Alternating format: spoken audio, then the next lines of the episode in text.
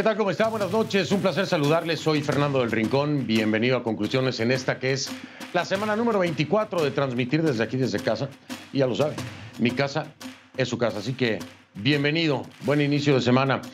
Esta noche, esta noche vamos a estar hablando acerca de Bolivia y de Evo Morales en dos frentes, en dos frentes muy interesantes con el tema de Evo Morales. Uno de ellos es que, bueno, no podrá, no podrá ser candidato al Senado como se lo proponía, porque ya se ha tomado una decisión, el desempate se terminó, el vocal que entró precisamente para definir esta situación ha dicho que no, que está inhabilitado. Ya lo sabe usted, se lo había mencionado, el Tribunal Supremo Electoral ya había hecho esta determinación previamente, sin embargo esto había llegado al plano constitucional, por lo cual los vocales tendrían que tomar la decisión, se dio un empate, hoy ese desempate se termina, no podrá ser candidato al Senado Evo Morales. Pero por otro lado, por otro lado ya también las acusaciones en contra de Evo Morales y de algunos otros miembros del movimiento al socialismo, del MAS, que formaban parte incluso algunos de ellos del propio eh, gobierno, del exmandatario, pues eh, se llevaron, se trasladaron hasta la Corte Penal Internacional de La Haya, ¿sí?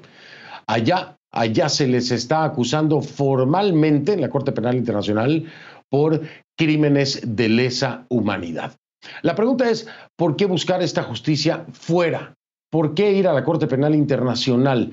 ¿Qué pasa con la legislación en Bolivia? ¿Y están o no contemplados los crímenes de lesa humanidad?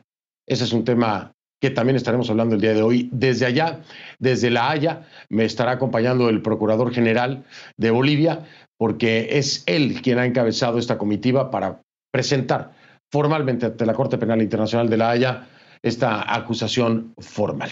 Pero antes, antes de todo esto, si le parece, nos vamos con las cinco, las cinco del día. En el número 5, California sin control. Los incendios forestales devoran el estado.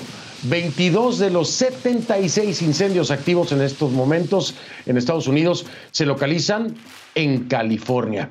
Las autoridades ordenaron la evacuación por completo de un pueblo de unos 2.500 habitantes porque las llamas, las llamas avanzan sin control.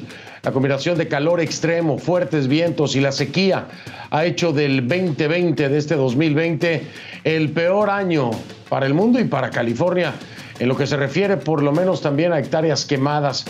Más de 809 mil hectáreas quemadas en California. En el número 4, México. Lo peor pasó. La Secretaría de Salud de México reconoció este fin de semana un exceso de muertes de más de 120 mil personas entre el 15 de marzo y el primero de agosto con respecto al mismo periodo de 2019. Escuche bien, ¿eh? un exceso de más de 120 mil personas. Ahora, la falta de pruebas, convenientemente, hace imposible saber con exactitud qué porcentaje se puede atribuir a la pandemia. Qué casualidad, ¿no? Médicos consultados por CNN creen que la gran mayoría de ese exceso pues falleció obviamente víctima del COVID-19. Eso es lo que dicen los médicos y es lo que la lógica dicta también cuando se compara con 2019. Pero claro, claro, esto no ha sido reconocido así por el gobierno de Andrés Manuel López Obrador. ¿Por qué? Porque ellos solamente reconocen por COVID 67.781 fallecidos por coronavirus y dicen que lo peor ya pasó. En el número 3, Honduras. ¿Hasta cuándo? Los transportistas decidieron bloquear las carreteras para exigir que los dejen trabajar durante la pandemia. Los conductores de taxis y autobuses exigieron que el gobierno autorice la reactivación de los servicios interrumpidos en marzo. Aseguran que están desesperados después de seis meses sin poder llevar dinero a sus hogares. El gobierno les ofreció un bono trimestral de unos 80 dólares mientras se resuelve la situación, pero pero lo rechazaron al considerarlo insuficiente. Y en el número dos, en el número dos, Rafael Correa, última instancia, el Tribunal de Casación de la Corte Nacional de Justicia de Ecuador confirmó la sentencia a ocho años de prisión para el expresidente Correa por el delito de cohecho en el caso Sobornos. Los magistrados también podían modificar o anular la sentencia, pero se decantaron por acoger el pedido de la fiscal general Diana Salazar. Correa, quien criticó el fallo, queda por tanto inhabilitado para participar en las próximas elecciones. Recuerde que tenía la intención de ir en fórmula como candidato a vicepresidente, pero no, inhabilitado Correa entonces. Y en el número uno, en el número uno, Evo Morales. ¿Revancha o justicia?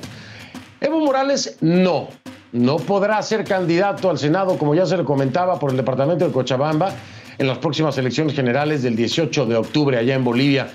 El Tribunal Departamental de Justicia de La Paz falló a favor de su inhabilitación.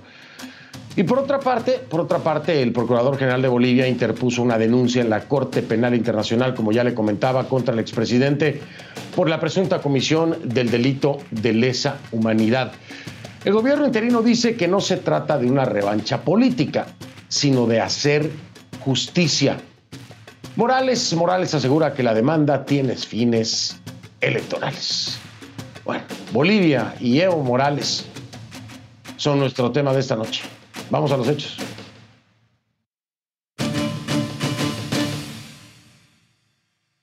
Le pido que a partir de este momento me acompañe utilizando la etiqueta numeral Concluevo CPI de Corte Penal Internacional.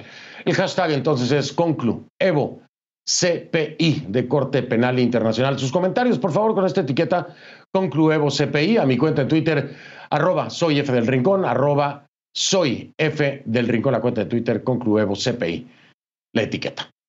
Evo Morales, ya le dije, inhabilitado, todavía hay jueces probos bueno, esas fueron las palabras del ministro de Justicia y Transparencia de Bolivia, Álvaro Coimbra. Anunciaba la inhabilitación de la candidatura de Evo Morales al Senado por el departamento de Cochabamba para las elecciones de octubre. Por dos votos a favor y uno en contra, la Sala Constitucional Segunda del Tribunal Departamental de Justicia de La Paz negó, negó entonces este recurso de amparo interpuesto por la defensa del expresidente. El vocal Alfredo Jaime Terrazas resolvió el empate después de que los otros dos magistrados no llegaran a un acuerdo. La sentencia viene a ratificar la decisión del órgano electoral, como ya le había dicho, del Tribunal Supremo, que desde febrero ya había inhabilitado la candidatura de Evo Morales, así lo había determinado. De hecho, la semana pasada estuvo aquí el eh, presidente del Tribunal Supremo Electoral con nosotros hablando de esto, ¿no? Y le dejaba eh, la responsabilidad a estos eh, vocales, a final de cuentas. Ahora, Morales reaccionó de inmediato y consideró que el dirimor, el, vocal, perdón, tomó una decisión política ilegal. Bueno, eso es lo que dicen. E inconstitucional también. Por amenazas y presiones.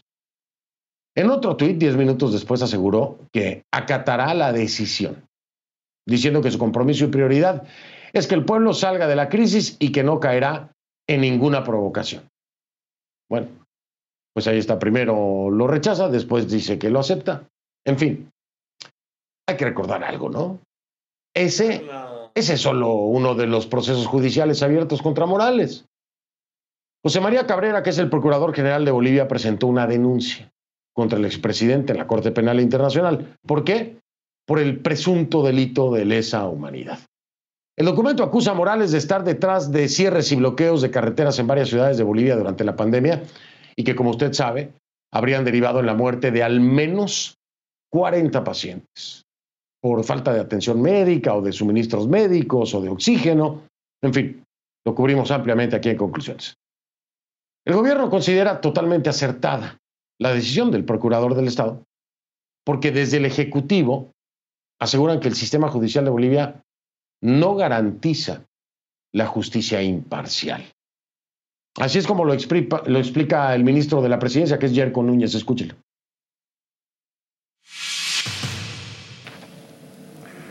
Algunos se han preguntado por qué la Procuraduría acudió a instancias internacionales y no agotaron procesos internos. Son dos razones fundamentales que conllevaron a esta decisión.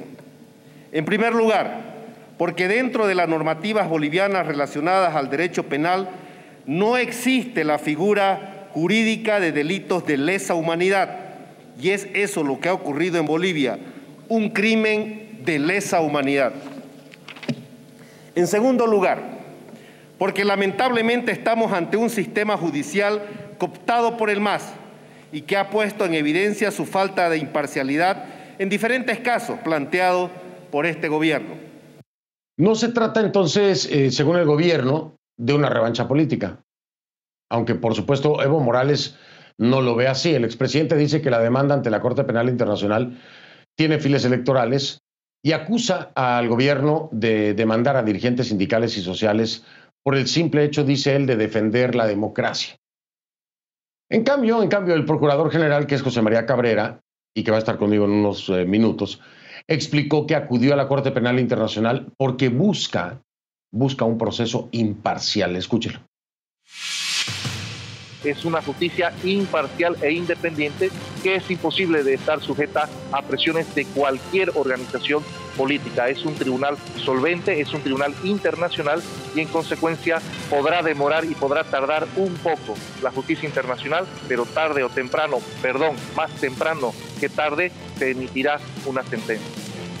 Y desde allá precisamente en un momento estará conmigo el eh, procurador para hablar acerca de este tema, así que si usted me lo permite, marcamos, marcamos una pausa, regresamos en breve con José María Cabrera, Procurador General de Bolivia, en vivo desde allá, desde La Haya, en Holanda. Ya regreso.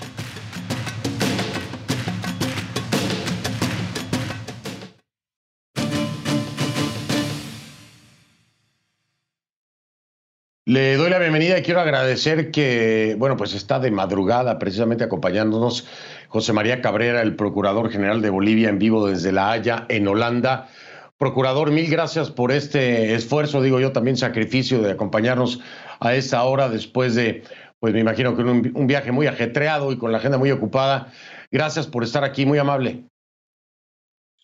Buenas noches, Fernando, a tu disposición para informar a las Américas. Agradezco mucho tu compromiso con la libertad de nuestros pueblos a tus órdenes. No importa si es de madrugada, de mañana o tarde, aquí estamos este, prestos para cumplir con nuestras obligaciones como funcionarios y servidores públicos. Qué amable, procurador, muchísimas gracias. Eh, bueno, primero, eh, preguntarle y que nos ayude a entender por qué es que decide eh, ir a la Corte Penal Internacional a presentar esta denuncia, no solamente, principalmente en, contra de Evo Morales por lo que representa, pero hay otros funcionarios más o exfuncionarios más involucrados en este sentido. Pero ahora hablamos de eso. Pero entender primero, ¿por qué alejarse de la justicia boliviana para presentar esto ante la Corte Penal Internacional? ¿Qué es lo que pasa en Bolivia y por qué esto no podía juzgarse en el país? Por la sencilla razón de que esa es la vía legalmente competente. Eh, Bolivia es país eh, fundador, es signatario y ha ratificado el Estatuto de Roma. Y el Estatuto de Roma, a diferencia, por ejemplo, de la Corte Interamericana, que es otro sistema de justicia, eh, en el sistema interamericano aplica el, principio llamado de subsidiariedad.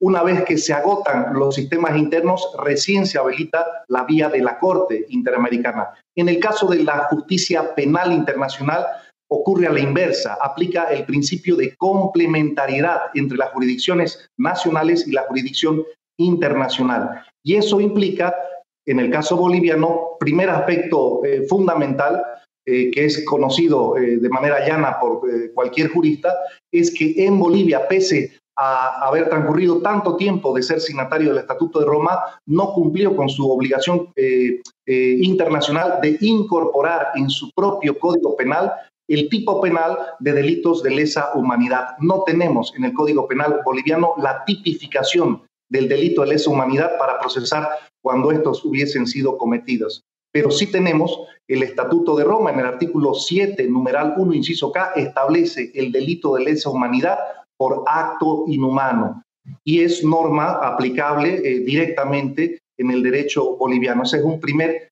elemento. Y un segundo aspecto es la imposibilidad real de la justicia boliviana de llevar a cabo un juzgamiento oportuno, justo, que esclarezca la verdad.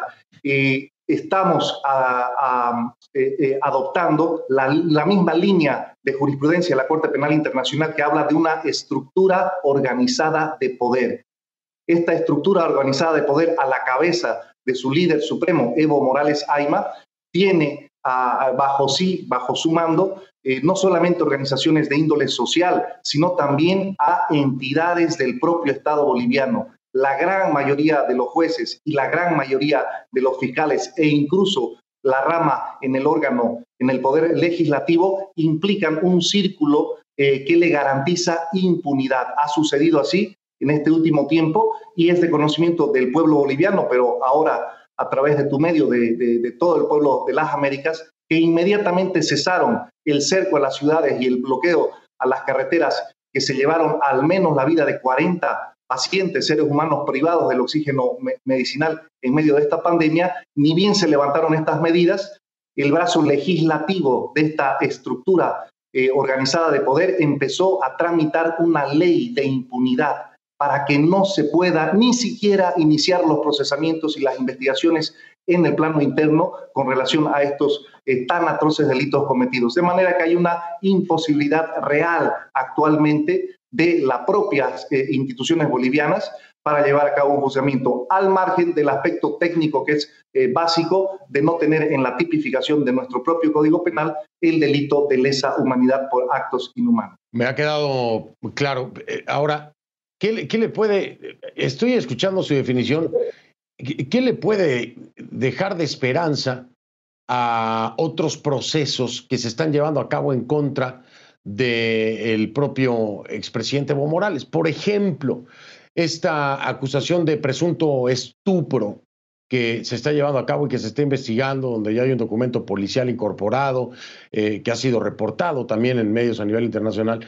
Cuando usted me dice, procurador, que hay una imposibilidad de poder tener justicia en el país porque prácticamente está copada por gente afín a Evo Morales y que es una de las causales que se toma como punto de partida para ir a la Corte Penal Internacional.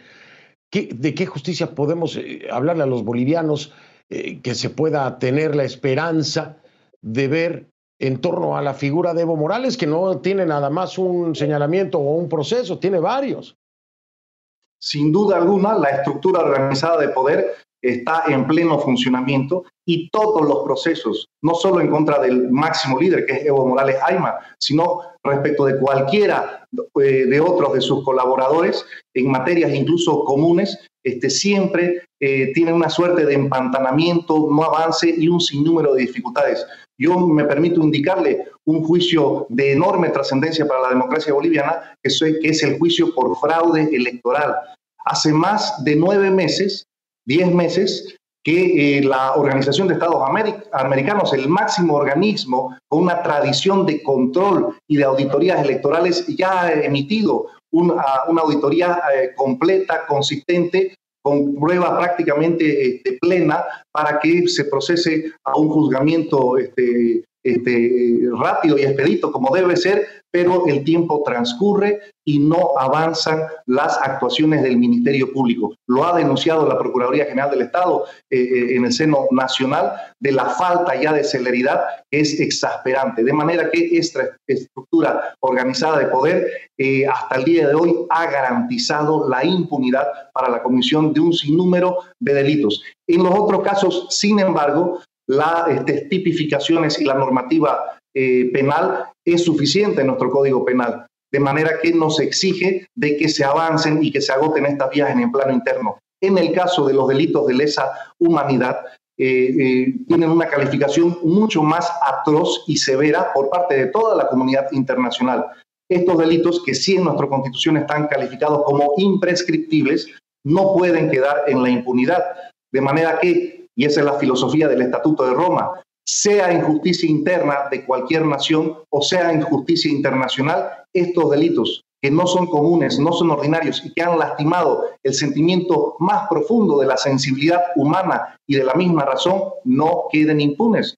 Eh, recordar a la opinión pública de las Américas de que eh, en, el momento que se llevaba a cabo estos ataques sistemáticos a todas las poblaciones, sobre todo de las ciudades capitales y ciudades intermedias de Bolivia, existían incluso videos grabados por los enfermos horas antes de fallecer, suplicando para que quienes estaban realizando este bloqueo de carreteras, dinamitando cerro, para que ni siquiera con escolta policial pudiese suministrarse el oxígeno, lo levanten. Muchas de esas personas que han grabado eh, videos y que han sido de conocimiento público finalmente fallecieron.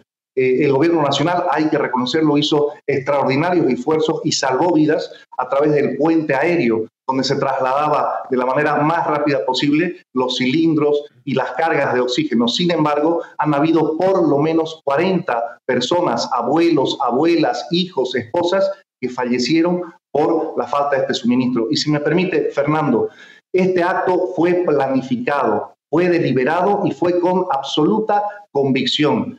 Las pruebas de Twitter, donde Solivianta, el máximo líder de esta estructura de organización eh, de poderes, justifica eh, la comisión de estos bloqueos. Hay un Twitter escandaloso donde publica el mapa de Bolivia como imagen, señalando los puntos de bloqueo y acusa al gobierno nacional de estar provocando por eh, pretender con escolta policial atravesar los centros de mayor bloqueo, exigiendo que se dé una vuelta por norte o sur de Bolivia para evitar eh, supuestamente enfrentar los puntos de bloqueo. Es, es, es, realmente un acto eh, a todas luces inhumano, a todas luces atroz. Privar del oxígeno y permitir estas personas hubiesen fallecido por asfixia, realmente no tiene nombre y no se puede concebir.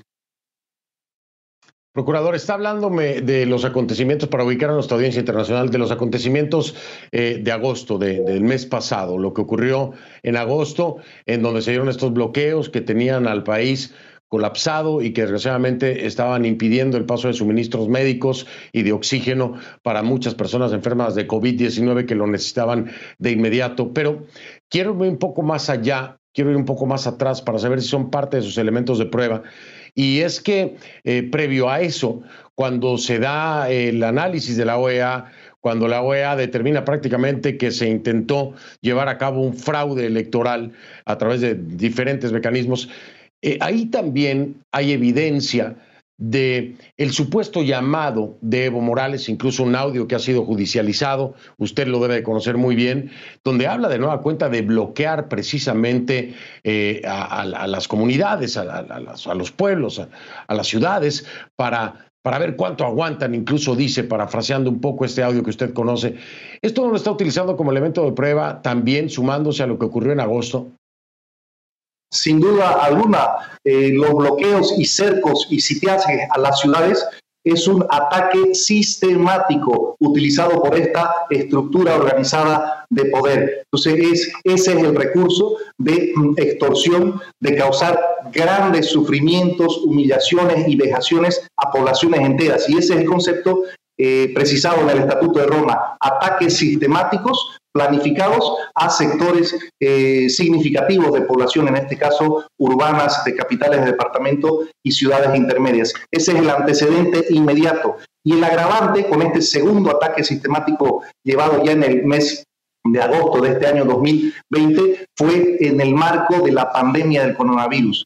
Era de pleno conocimiento de Evo Morales Aima de que este bloqueo iba a impedir el paso, además de ambulancias que se lo hizo, de personal médico y paramédico, de suministros médicos y de alimentación básica para todas las poblaciones. Y el colofón de ello fue impedir, ¿no? con, una con una precisión este, quirúrgica, el paso de, de las cisternas que estaban trasladando el oxígeno mm, eh, medicinal, sobre todo a las ciudades de La Paz y Oruro y el resto también de las ciudades que se vieron afectadas. De manera que eh, el caso que se ha presentado es un caso de una actuación generalizada, reiterada, empezando por los ataques de noviembre y concluyendo ya con mucha hazaña en los ataques de agosto. Eh, procurador, déjeme marcar una pausa. Quisiera hablar un poco acerca de eh, la reputación, por decirlo de alguna forma, de la fiscal Benzouda, eh, la fiscal de la Corte Penal Internacional, en, en un tema muy concreto que no ha encontrado resultado, Venezuela. Venezuela y la cantidad, la cantidad de acusaciones que se han llevado hasta esta Corte Penal Internacional de La Haya en contra del régimen de Nicolás Maduro.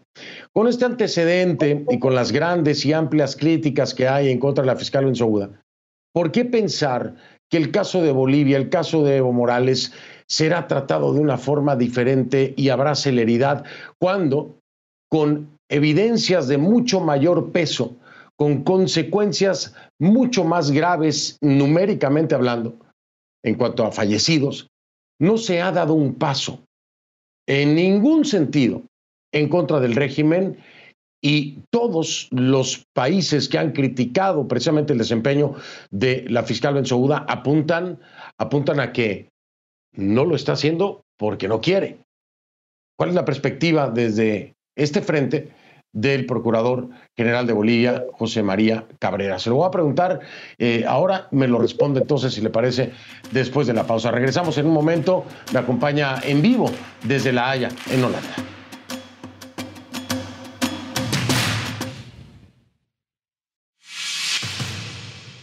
Estamos de regreso con José María Cabrera, es el Procurador General de Bolivia, me acompaña en vivo desde La Haya, en Holanda, a donde precisamente él, encabezando una delegación, fueron a presentar eh, una acusación formal en contra no solamente de Evo Morales, también está eh, Leonardo Loza, por ejemplo, que es líder cocalero del Chapare, está también Juan Carlos Guarachi, directivo de la Central Obrera Boliviana, dentro de esta acusación formal por crímenes de lesa humanidad que se hace allá en La Haya. Procurador, le decía yo ya desde otra perspectiva, eh, no saliéndome del tema, sino viendo hacia el futuro, eh, hemos visto el proceder de esta Corte Penal Internacional con la fiscal Benzouda, eh, sin avanzar, por ejemplo, en un tema tan delicado y tan contundente como el caso Venezuela. ¿no? yo, y yo le pregunto, porque de verdad que a muchos nos parece eh, increíble que no se haya avanzado eh, en algo tan documentado como es el tema de Venezuela. ¿Qué, esperanza tiene con una fiscal Benzouda eh, a cargo? después de las críticas que se han hecho, los resultados que se han visto o los no resultados que se han visto, en llevar algo como esto sobre Morales que cuantitativamente y cualitativamente, digo, es grave, ¿no? Pero cuantitativamente y cualitativamente al compararlo con Venezuela, pues se queda muy corto. Eh, ¿qué, opinión merece esto? ¿Qué, ¿Qué piensa acerca de esto? Sí, Fernando, el día viernes, que fue cuando se hizo la remisión del caso por parte del Estado boliviano, la fiscal Benzuda eh, recibió en audiencia la comitiva del Estado boliviano. Tuvimos la oportunidad de que nos reciba juntamente con su principal equipo de colaboradores, con sus fiscales adjuntos y de igual manera la comitiva boliviana acompañada de su staff de especialistas. De manera que hemos podido de mano propia hacer la entrega de la remisión del Estado, las pruebas este, anexas en las diferentes carpetas y hacer un intercambio general de los procedimientos iniciales. Es importante eh, expresar eh, la confianza del Estado boliviano para con la fiscal general de la Corte Penal Internacional y ha puesto el Estado boliviano eh, a disposición toda la cooperación y coadyuvarla en el ejercicio de estas investigaciones que ahora se han iniciado desde el pasado día viernes. Eh, si bien el caso de Venezuela puede tener algunos cuestionamientos con relación a su demora, es importante ponderar que no es un caso desestimado, es un caso que se encuentra dentro de la cartera de investigaciones que actualmente este, eh, atiende la Corte Penal Internacional. Pero también es importante que la audiencia de las Américas también conozca estos otros datos. La Corte Penal Internacional está procesando actualmente y mantiene en detención carcelaria a un expresidente de Costa de Marfil, que es el expresidente Laurent Gbagbo, y de igual manera se encuentra en procesamiento y prófugo de la justicia internacional al interior de su propio país el presidente en ejercicio de Sudán. Además de ello, en noviembre del año pasado, la Corte Penal Internacional por primera vez ha emitido la máxima condena que le permite el Estatuto de Roma. Ha aplicado 30 años de condena para eh, el jefe militar Naganda en el Congo y mm, un tiempo atrás a su jefe, el general eh, Katanga, condenado a 12 años por la comisión de crímenes de lesa humanidad. Recordemos también que el presidente de Perdón, perdón que lo interrumpa ahí, porque todo lo que me está diciendo es cierto, es así, pero vamos a subrayar esto. Eh, si se da cuenta, son países africanos. O sea, en Latinoamérica, con la fiscal Benzouda, no ha habido nada con la fiscal Benzouda en Latinoamérica. No, y ha habido acusaciones, eh, eh, principalmente de Venezuela, por supuesto, pero ha habido otras acusaciones. Pero la fiscal Benzouda no ha tenido mayor acción en contra de nadie en Latinoamérica, eh, procurador. Entonces, el hecho de que se esté llevando a cabo eh, avances eh, en torno a un solo continente o a, un, o a países africanos y no Latinoamérica deja mucho que desear. Es decir, aquí están pasando cosas muy graves también y se han hecho las acusaciones, por eso le pregunto. O sea, vamos, no me va a decir usted que no hay motivos suficientes para accionar con algunos de los casos latinoamericanos que están pendientes. Ningún Estado de Latinoamérica, ante el conocimiento de la Comisión de Delitos de Lesa Humanidad, eh, pudiera no cumplir con la obligación de apersonarse ante los organismos eh, competentes. Ya le indicaba yo de que en el caso boliviano es jurídicamente imposible procesar un caso de delito de lesa humanidad simple y llanamente porque no lo tenemos tipificado en nuestro propio, código penal, además de la, eh, de la realidad de la imposibilidad de un juzgamiento interno por la estructura organizada de poder. De manera que la jurisdicción internacional a la cual pertenece también el Estado boliviano es la vía procesal a la cual tenemos que acudir. Los abogados de todo el mundo sabemos que el alegato que presentamos ante la autoridad de turno, sea quien sea y se llame como se llame, es la ley. De manera que con el estatuto de Roma en mano y con las pruebas abundantes que se tienen, acude eh, la Procuraduría General del Estado en representación del Estado boliviano ante nuestras autoridades internacionales competentes y eh, demandándoles y exigiéndoles que cumplan con su labor. Ha tenido la disposición la fiscal Benzoda eh, de atender y recibir a la comitiva, acompañada de todo su gabinete de colaboradores, de manera que se ha empezado con muy buen pie y de acuerdo al artículo 14 del Estatuto de Roma, a diferencia de otro tipo de denuncias particulares, como puede ser el caso de Venezuela u otros países, en el caso de Bolivia es el propio Estado que ha activado una prerrogativa que tiene como Estado integrante de la misma Corte Penal Internacional. Ya está en etapa de examen preliminar y eh, luego de las indagaciones iniciales, eh, esperemos que en los meses eh, siguientes, la sala de cuestiones preliminares autorice ya el inicio de la investigación internacional, superando esta primera etapa del examen preliminar. Tenemos desde la Procuraduría General del Estado la confianza de que nuestras jurisdicciones internacionales en materia de derecho penal van a cumplir con su trabajo y la impunidad que es el gran objetivo que la comunidad internacional eh, busca al haber establecido este, estos sistemas de justicia internacional, no prevalezca. Los delitos de lesa humanidad por acto inhumano, en este caso, haber permitido y buscado la asfixia de personas en camas de hospitales y clínicas, sin duda alguna serán pues juzgados. Eh, puede ser que tarde un poco la justicia, pero finalmente ah. va a prevalecer y tenemos confianza en ello.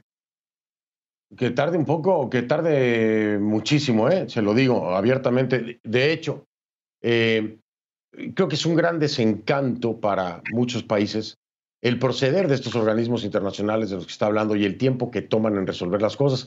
Y me, refiero, por supuesto, a la Corte Penal Internacional, como igual me refiero, y usted lo sabe, que fue tal vez el inicio de la gran catástrofe en Bolivia, la Corte Interamericana de Derechos Humanos, cuando se le consulta sobre esta, este alegato de que se trataba de un derecho humano, el que debiera participar buscando la reelección de Evo Morales y no fija postura la Corte Interamericana de Derechos Humanos y abre la puerta a todo el desastre que nosotros conocemos vino después. Así que yo no estoy tan seguro, procurador, yo no estoy tan seguro de que estos organismos internacionales hoy por hoy, uno, estén vigentes y dos, hagan lo que tienen que hacer. Pero ustedes depositan la, la esperanza, es respetable y además el que se haga un registro como lo que han hecho, es necesario y eso se aplaude. Por supuesto que se aplaude, porque no prescriben los delitos de deshumanidad y eso es muy importante. Voy a hacer pausa, regreso. Quiero regresar a hablar con usted eh, en este último segmento, procurador, acerca de qué hay que hacer hacia el interior de Bolivia en el futuro, en el futuro próximo, para que estas cosas también tengan un espacio en la jurisdicción, en la, en la legalidad, en la justicia boliviana. ¿Qué es lo que hay que hacer? ¿Cómo se podría hacer? Pero me lo dice, me lo dice regresando, procurador, si le parece. Me lo dice regresando. Voy a la pausa rápida. Voy a la pausa y regreso un momento. Estoy con el procurador general de Bolivia, José María Cabrera. Está en vivo desde La Haya, en Holanda. Ya veo.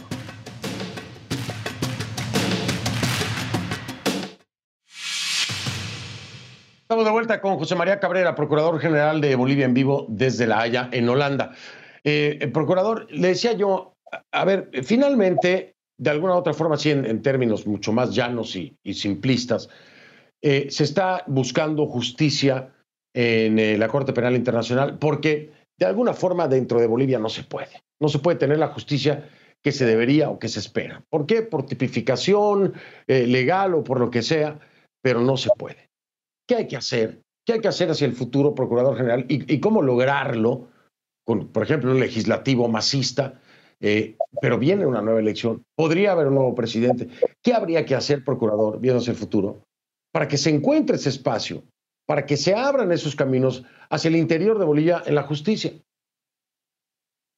Claro que sí, Fernando. Yo le voy a responder a su pregunta, pero permítame todavía puntualizar unos aspectos que quedaron eh, eh, todavía en, la anterior conversación.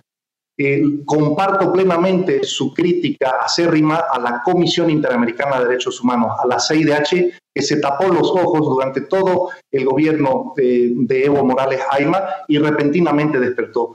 Desde el Estado boliviano y desde la Procuraduría General del Estado hemos criticado la aplicación de ese doble estándar y estamos empezando a ver los resultados con la cesación ya del anterior secretario ejecutivo Pablo Abrao.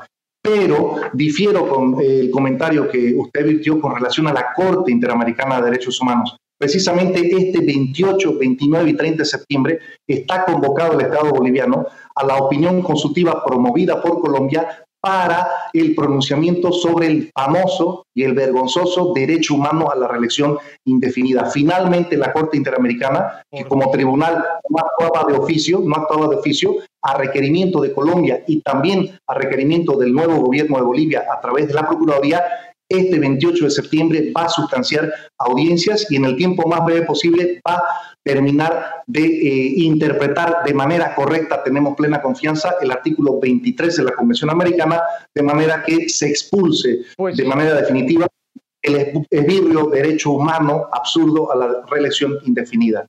Y concluyendo con el tema qué, bueno, qué bueno que lo van a hacer, perdón, no, qué bueno que lo van a hacer. mi crítica sigue exactamente igual. ¿Sabe usted cuánto se le hubiera ahorrado a los bolivianos si se hubiera pronunciado en ese momento que no, no era un derecho humano? Como lo dijo Luis Almagro, para él no era un derecho humano. Pero sin embargo no lo hicieron. ¿Y qué pasó? Se fue a una supuesta eh, candidatura para la reelección. ¿Y qué pasó? Hubo un fraude electoral. ¿Y qué pasó? Todo lo que ya sabemos. Entonces, que si lo va a hacer el 28, perdón, procurador, esto no es con usted, es que las cosas se hacen cuando se tienen que hacer porque si no, el sufrimiento de un pueblo que hoy usted mismo lo conoce, se pudo haber ahorrado si allá, en esa época y en esa fecha, se hubiera tomado la decisión que ahora, por presión incluso de otro Estado como Colombia, lo van a hacer. Entonces la crítica está ahí. La Corte no actuó cuando debió haber actuado. Y cuando las cosas se hacen tarde, incluso cuesta vidas, procurador, y usted lo sabe. y ahora es también el momento de actuar precisamente. Y con relación a la Corte Penal Internacional, hay un caso muy importante que, si me permite mencionarlo, el caso Ahmad Al-Madi. Esta persona fue condenada ya a nueve años de cárcel sin ningún muerto, un delito de lesa humanidad por destrucción de templos religiosos. Esta es una sentencia ITA, hito reconocido por organismos de derechos humanos.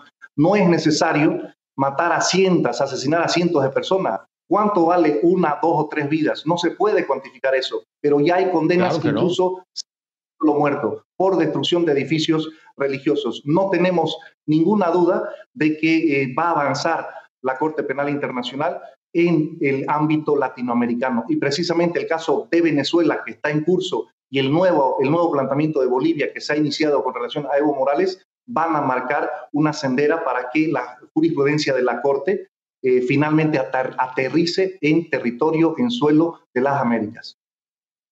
Pues que así sea, ojalá que así sea eh, eh, el procurador de verdad. Yo se lo digo, ¿sí? no hay nadie que desee más que haya un avance en todos los casos latinoamericanos donde hay acusaciones en la Corte Penal Internacional por crímenes de lesa humanidad. Que se determine lo que se tenga que determinar. Eso es lo que hay que hacer. Oiga, procurador, yo sé que viaja de vuelta y me tengo que despedir. Me tengo que despedir, ya no me dio tiempo. Ya no nos dio tiempo porque nos alargamos un poco, pero yo le quiero agradecer su tiempo, le quiero agradecer que esté haciendo este esfuerzo desde allá, desde La Haya, para estar conmigo en el programa, para hablarle a todos los bolivianos y al continente entero sobre esto que, que es un paso gigante eh, para, para, Bolivia en este sentido. Eh, buen viaje de vuelta, buen viaje de vuelta, procurador, y mil gracias. Buenas noches y a sus órdenes, lo que se haga en Bolivia y en cualquiera de nuestros países latinoamericanos por fortalecer nuestros sistemas democráticos nos interesa a todos y es muy importante que vamos avanzando en estos senderos para consolidar las instituciones de nuestras democracias y que se respete la vida y los valores democráticos. Buenas noches, Fernando. Buenas noches, buenas noches a usted, o buena madrugada, buenos días, yo creo que son ya casi las 5 de la mañana por allá. Gracias entonces, era el eh, Procurador General de Bolivia, José María Cabrera, desde La Haya, allá en Holanda. F del Rincón, esa es la cuenta en Instagram, F del Rincón en Instagram. Ahí literalmente, nos vemos, ahí los espero.